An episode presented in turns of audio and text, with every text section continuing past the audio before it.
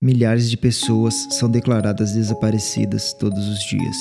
A maior parte delas nunca mais é vista. Aos poucos que são encontrados, por muitas vezes já estão sem vida, e a polícia nem sempre tem as respostas dos crimes. Este é um caso real. Eu sou o Tom Vicentini e seja bem-vindo a mais um mistério.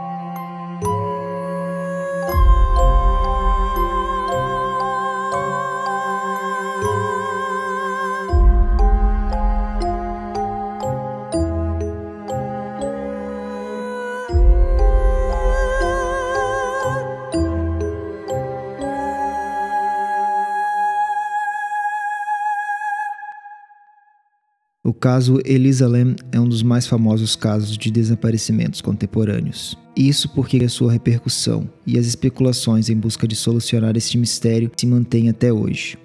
Elisa Lam nasceu no dia 30 de abril de 1991, na cidade de Vancouver, no Canadá.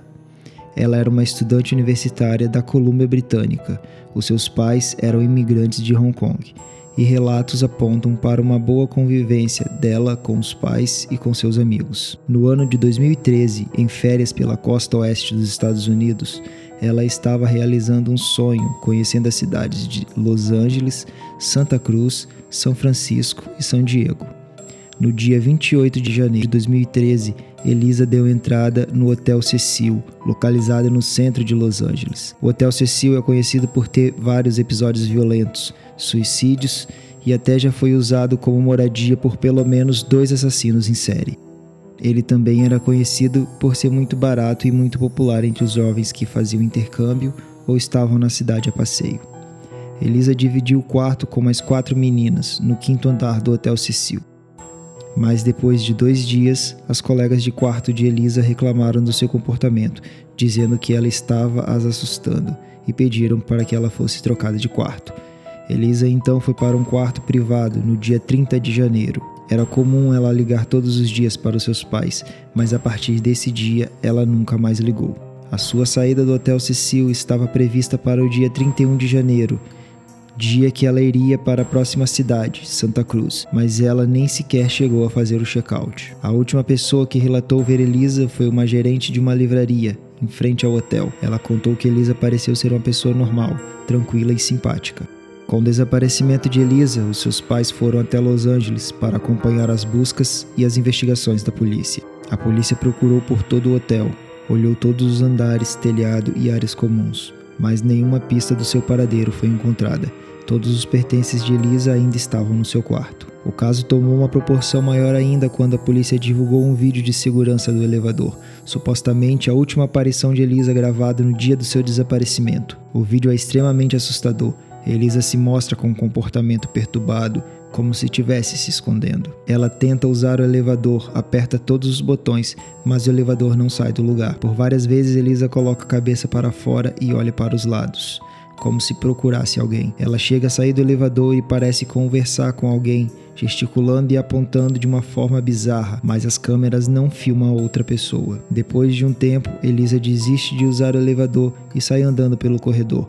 No mesmo instante, o elevador se fecha e volta a funcionar. Toda essa sucessão de fatos causaram uma grande estranheza e algumas perguntas que provavelmente seriam as mais importantes até então. Elisa estava se escondendo de alguém? Ela conversou com alguém fora do elevador? E por que o elevador não funcionou quando ela tentou usá-lo? Sem pistas, a polícia não podia fazer mais nada e o mistério do seu desaparecimento ainda estava muito longe de terminar. Algumas semanas depois, no dia 19 de fevereiro de 2013, os hóspedes do Hotel Cecil começaram a reclamar da água, dizendo que o chuveiro e as torneiras estavam sem pressão e a água estava escura, com um cheiro e com um gosto estranho. Um funcionário da manutenção foi mandado até o telhado para dar uma olhada nas caixas d'água. Assim que o funcionário abriu um dos quatro reservatórios de água, ele descobriu um corpo, sem roupas, boiando em um adiantado estado de decomposição. chegava ao fim o mistério do paradeiro de Elisa Lam. A polícia foi chamada imediatamente ao local e todos os esforços para descobrirem como Elisa havia parado dentro da caixa d'água pareceram não serem suficientes. Pelo fato de Elisa ter ficado por muito tempo na água, o trabalho dos peritos foi prejudicado.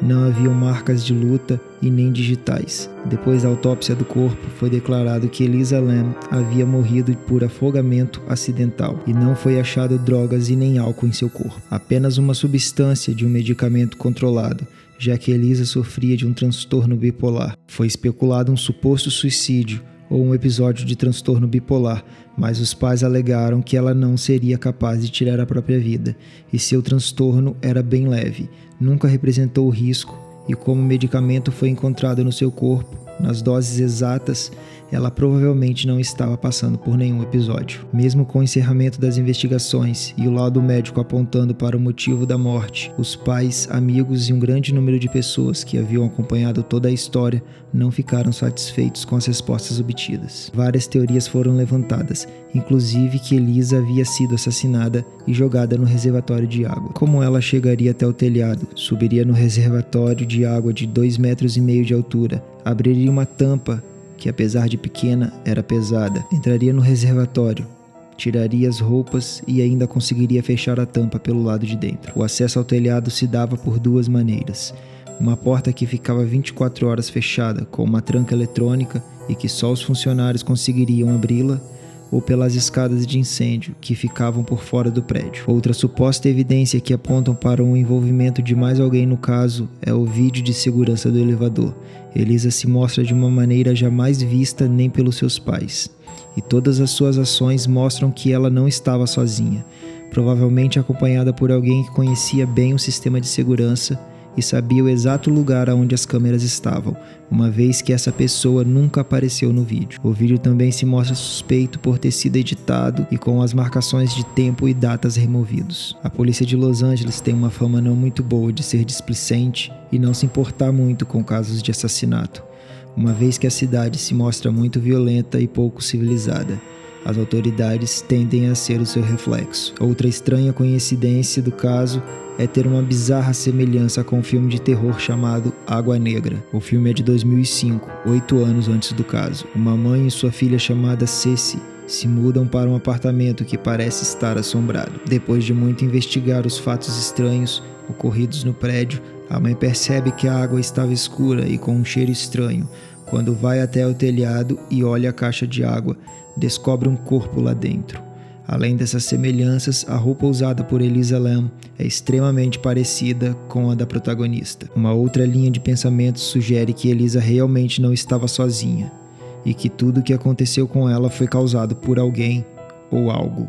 A causa de toda a tragédia que a jovem foi imposta pode ter sua resposta no sobrenatural. O Hotel Cecil pode estar debaixo de uma maldição. Com tudo o que já aconteceu por lá, isso não seria necessariamente surpreendente.